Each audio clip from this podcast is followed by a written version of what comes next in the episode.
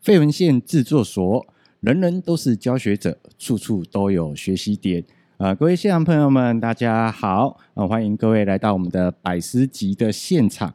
那在我们百师集的现场呢，今天邀请到了都现代都市丛林的大内高手，那会来呃邀请到我们的王延仁王老师，然后一起来跟大家聊聊他的学习武术的一个路程。当然，在跟延仁老师在做一些我们访问前的一个对焦的过程当中，呃，其实呃也会跟跟大家去分享到这样的一件事情。除了呃为为什么我。我们的延仁老师一直在坚持在我们的学习武术的这件事情上面，也包含他人生中在几年前发生的一件很重大的事情，更让更让我们的延仁老师更坚定的在武术推广这件事情上面想要做的事情。所以来，延仁老师跟大家稍微打声招呼吧。好，大家好，我是八极拳老师王延仁。哦，老师刚刚有讲到一个专有名词“八极拳”。如果线上的朋友们，如果你对于这个词依稀仿佛大概有一些印象的话，你要知呃，就就大概知道一件事情：八极拳以前应该是皇宫内的大内高手，皇帝旁边的贴身侍卫才能练的一一套功夫，对吧？是的，在以前历史上是。嗯毛泽东跟溥仪还有蒋中正身边的侍卫才能练到八极拳，所以一般平民老百姓他可能是可能练一下什么呃像狼呃南拳啊、长拳啊、螳螂拳这些，可是八极拳就不是一般老百姓可以碰得到的。对，机会相对比较少，比较少嘛，对不对？OK，那么我们来跟线上的朋友们来聊聊吧，因为我觉得每件呃。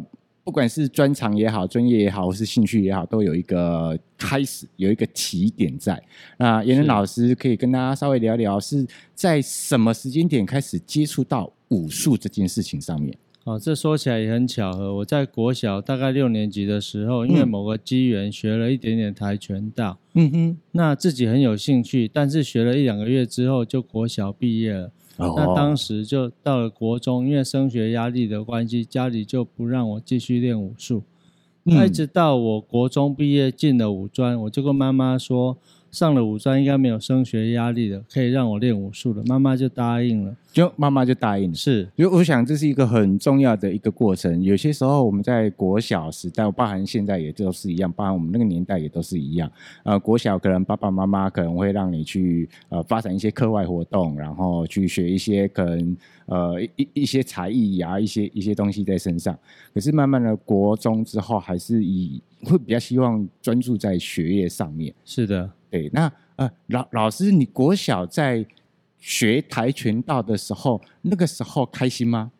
也是很喜欢，很开心。那拿了一个最低的黄带的级位，嗯、哦，是是一个就是入门的一个门槛，一个黄黄带的职位，就最低的职位，所以心里很高兴啊、哦，所以所以是很开心的。可是，是可是。到国中之后，你想要继续学，可是家人就不太愿意支持这件事情。是的，因为台湾的升学压力对小朋友来说非常的辛苦。嗯哼嗯哼。那进入到呃，刚刚老师有讲到嘛，延仁老师有说到，就是到五专之后啊，反正已经到五专了，应该也差不多比较没有那么大压力。那在没有那么大压力之下，那怎么怎么又会？因为毕竟它相隔应该有六呃将近有一段时间，三年左右，对，三年左右的时间。那怎么又在在五专的时候又可以再接触到武术？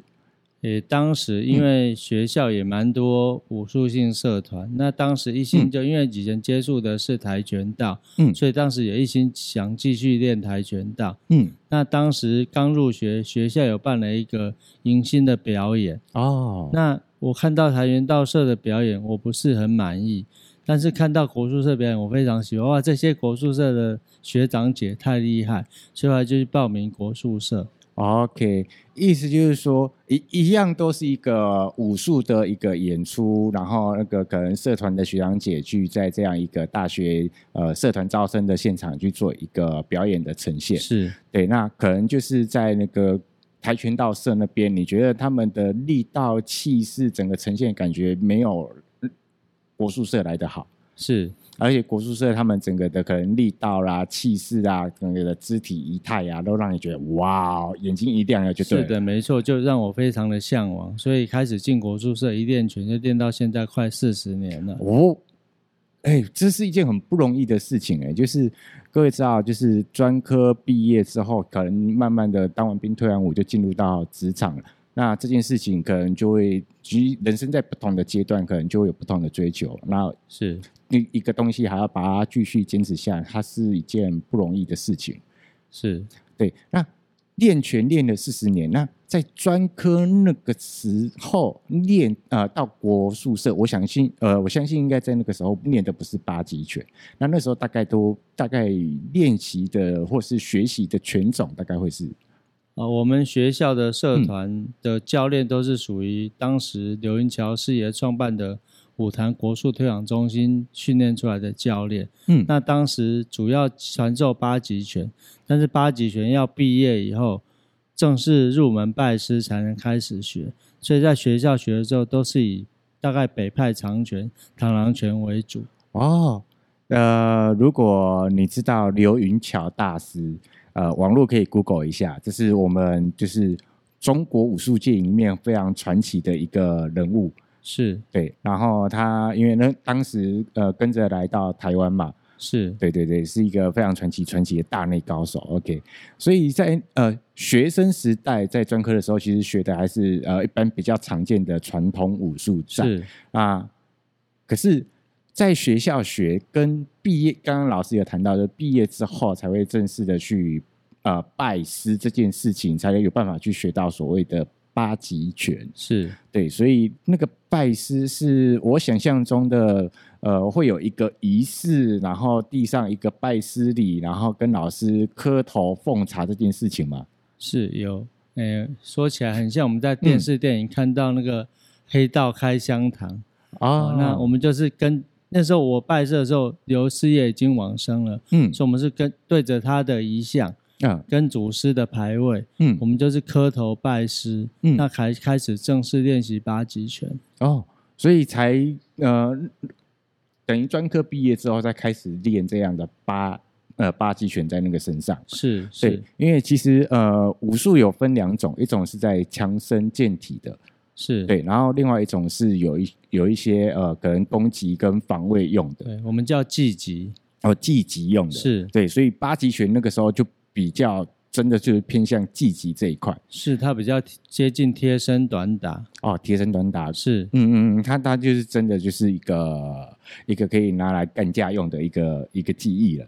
没错，武术最早它创造发明的时候，就是为了像俊宪老师说，是打架用的。嗯，只是我们不拿来不拿来把它当做以打架为主。对啊，因为还是要讲武德嘛，对不对？是没错。OK，所以这一路以来啊，就是呃一直坚持练呃练了四十多年，但是将近四十年，对，将近四十年，呃将将近四十年是。呃，从十几岁然后开始一直到现在。是，我都跟人家说，我从十五岁开始练，我练到现在五十多岁了。OK，所以呃，老师自报年纪了。OK，很好。呃，但呃，因为在课呃，在我们在做访谈前的聚焦的时候，老师有去提到一件事情。是。呃，照道来说，练武的人还蛮身强力壮的。是。对。然后在五六年前那个时候，老师在人生中，在你的身体上出了一个大的状况。呃，可以跟大家分享一下，大底这这状况是什么？好，大约在十年前，嗯、我发生了中风。那之后，中风过后检查身体，嗯、发现是心脏血管堵塞，也开了一个心脏冠状动脉的绕道手术。哦，心脏血管阻塞，诶照道理来说，练武的人应该蛮身强体壮的。那老师怎么会让呃，那怎么会有这样的事件发生？你当时去没有特别注意到呢？诶、欸，所以我是在当时我来说，练武的人都觉得自己身体很好，所以不会去特别注意自己身体的健康。嗯哼。那事后我发现，其实当时应该有很多中风前的征兆，我自己没有注意。所以我们的健康一般来说就是。运动、饮食跟生活作息，那我当时只有运动、饮食跟生活作息都没有照顾到，所以就发生了中风跟心血管堵塞的情况。嗯哼，啊、呃，这用如果用台语来讲的话，这克谁，对吧？我我唔丢。对，然后我相信，其实不管是颜仁老师也好，其实我们呃都市人在台北呃。非常一个快节奏的一个生呃生活形态，然后工作压力也很大。然后我相信有很多的年轻人其实都仗势着自己的年轻有本钱，都其实都不会特别去顾虑到自己的健康。没错，尤其是我们华人的男生，嗯，有什么问题都不愿意看医生，好像都自己躲避起来。所以我奉劝。诶，男生有点年纪的，一定要注意自己的身体，常常做健康检查。嗯，那个对，这是很重要。毕竟那个王老师的一个心路历程，我们严老严能老师的心路历程，就他已经长期练拳，非常身强体壮的一个状态之下，他也是会呃心脏需要开刀，也是有中风的症状去发生。可是呃当。这样生了一场大病之后，那时候对你的身心状态、生活状态最大的影响会是什么？诶，当时生病后，嗯、因为一个很强壮的人变成连上厕所都让人家搀扶的时候，就会心态变得非常的不愿意相信，而且愤怒，所以当时的情绪变得非常的糟糕。让照顾我的家人，嗯、像我太太、我妈妈、我儿子，我就会用很暴躁的语气对待他们。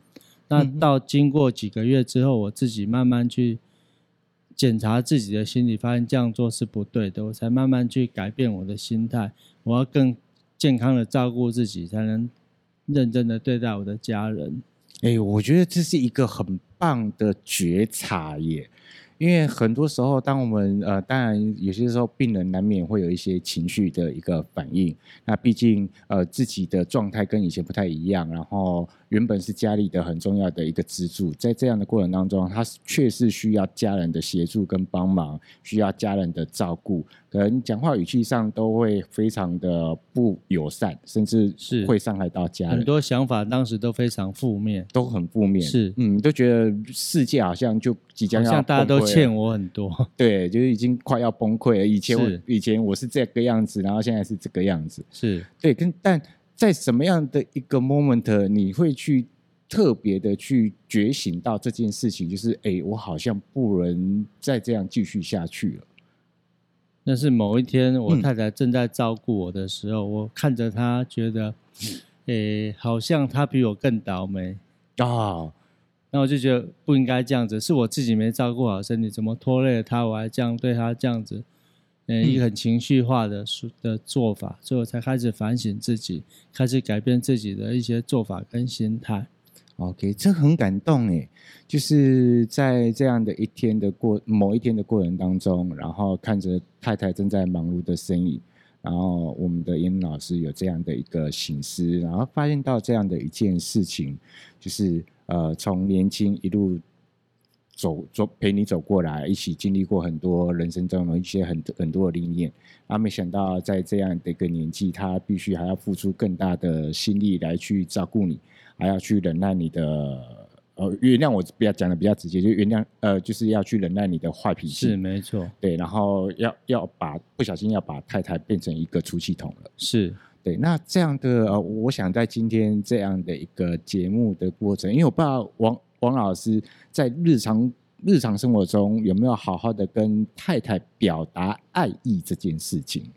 对，然后我想在节目中能不能，如果我我不知道这个节目到时候会不会给太太听啊？如果会给太太听的话，希望有机会。哎，有有有，到时候那个节目一上架，记得传给太太听。那趁我们这段期间，因为毕竟呃，以我们男生来讲，尤其在台湾长大的，其实很多时候。比较男生啊，比较不敢去勇敢说爱，有些事情就是用做的就好，默默做就好，但不太愿意说这样。那我这边有个不情之请，就是邀请王老师啊、面对我们的麦克风，然后好好的跟太太讲几句这几年来所发生一些点点滴滴，然后跟太太说说说说话吧。嗯，好，明玉，呃，因为我自己不照顾自己身体，然后让你受苦，要照顾我。呃，现在在未来的日子里，希望我们能够一起互相扶持，一相互相照顾，把后续的人生一起把它好好的过完。谢谢你。哦，然后要不要再加另外三个字？哦，老婆，我爱你。哎，太好了，耶！对，各位让各位那个突然见识到一件事情，就是王老师的铁汉柔情的一面。呃，其实如果你在同时间你有去看到我们的 YouTube 的频道，其实你可以感受到一件事情，就是我们严能老师是一个还蛮腼腆跟比较腼腆的一个人，他可以讲出“我爱你”这三个字，是确实是一件很不容易的事情。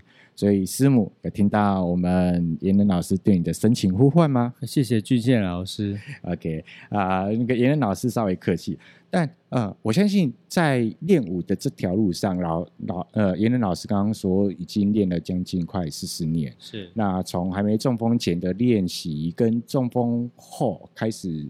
慢慢的开始心态就转换了，然后开始重回到武术这件事情上面。是。那在这个重回练习，在做复健的过程当中，呃，因为现在妍人老师的复原状况是还蛮好的。那在这样的过程当中，呃，你觉得在复健这条路上，跟武术跟你的建立起来的连结，呃，可以跟大家稍微分享一下。好，因为我自己中风过后，左半边也变得比较不方便。那我自己在复健过程中，也慢慢去学习到很多复健跟运动医学的知识。我自己在这方面也花很多时间去进修。所以我在武术教学上，除了在武术对学员的要求以外，我也非常注重学员在运动伤害方面的防护。所以学员的。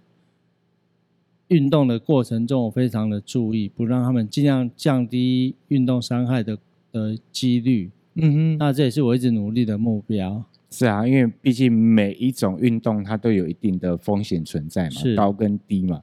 那因为激烈运动当然风险就比较高，但虽然是武术，只是一些肢体的一个运用而已，但它也存在着一定的风险在嘛。是，只要是运动都有可能造成运动伤害。但是我们如果事先有准备，而且对于运动医学的知识如果更了解的话，嗯、就会相对于降低它发生的几率。OK，尤其老师，我们的妍老妍人老师在经过中风完之后，其实会更注意到这一块嘛，对吧？是对。那呃，以我相信在中呃，就是在生大病之前，你的练习是属于你自己个人的。那应该在中风完之后，呃，有什是什么样的一个念头跟跟想法，让你决定要好好的要来跟大家分享这件事情？